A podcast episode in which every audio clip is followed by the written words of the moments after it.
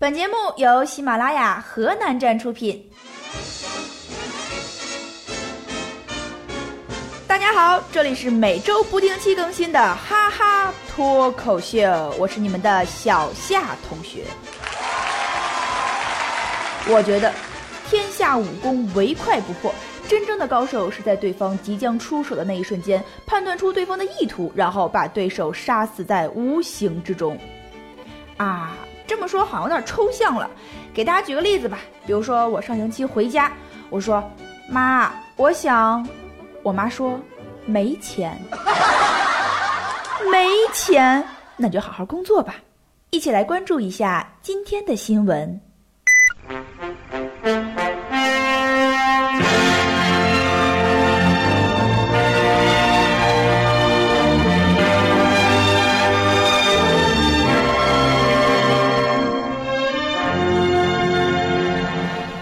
下面这条新闻：公鸡看了会沉默，母鸡看了会流泪。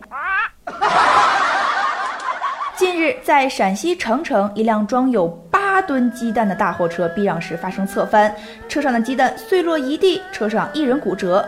周围村民看到后呢，急忙跑过来捡鸡蛋，一直忙到天黑。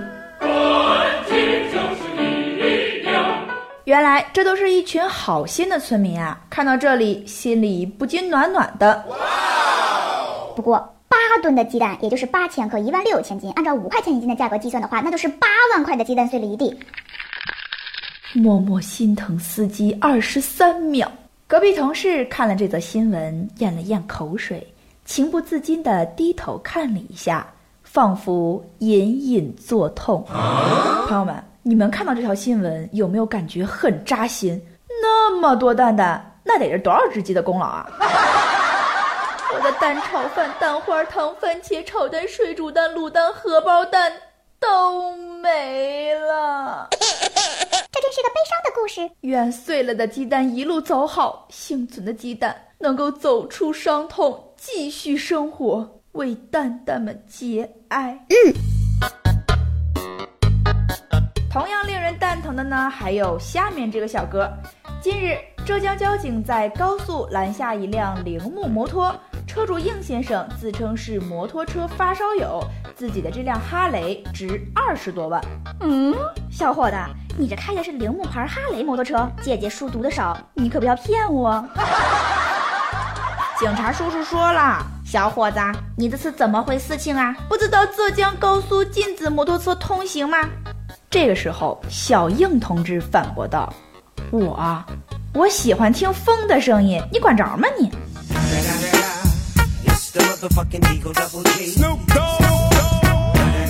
事后，小应被罚款一百元，扣三分。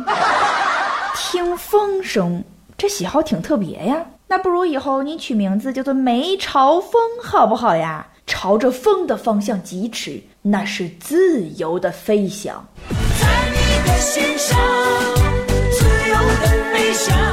不对不对，换一首。停，这个也不对。怎么大风越狠，我心越荡？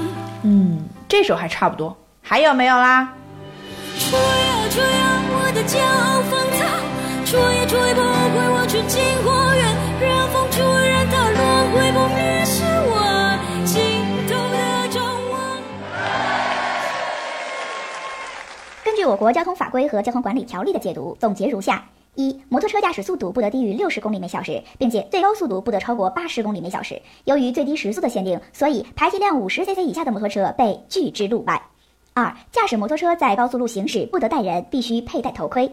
三、除国务院规定的节假日免费外，其他时间按七座以下小客车计费标准缴费。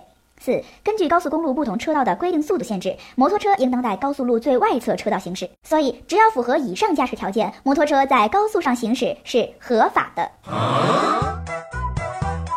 可是，骑摩托车上高速真的很危险啊！喂，不要嘛！其实说了这么多，总结下来呢，就是一句话。浙江高速禁止摩托车通行，一看就知道他不是老司机，可能他是风的儿子，疯子吧。这。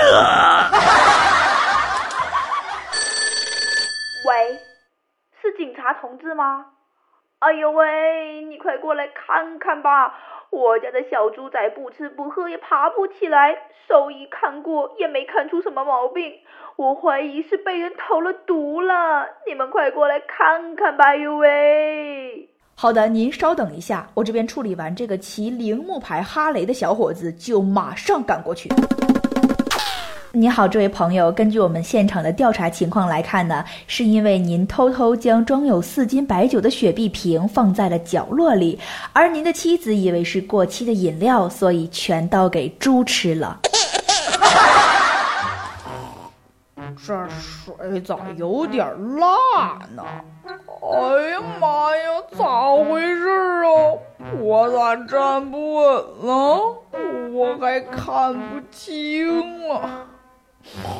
哦，旁边的猪，快扶我一下啊！网友看了这则新闻，纷纷替猪打抱不平。怎么啦？过期的饮料就可以给猪喝了吗？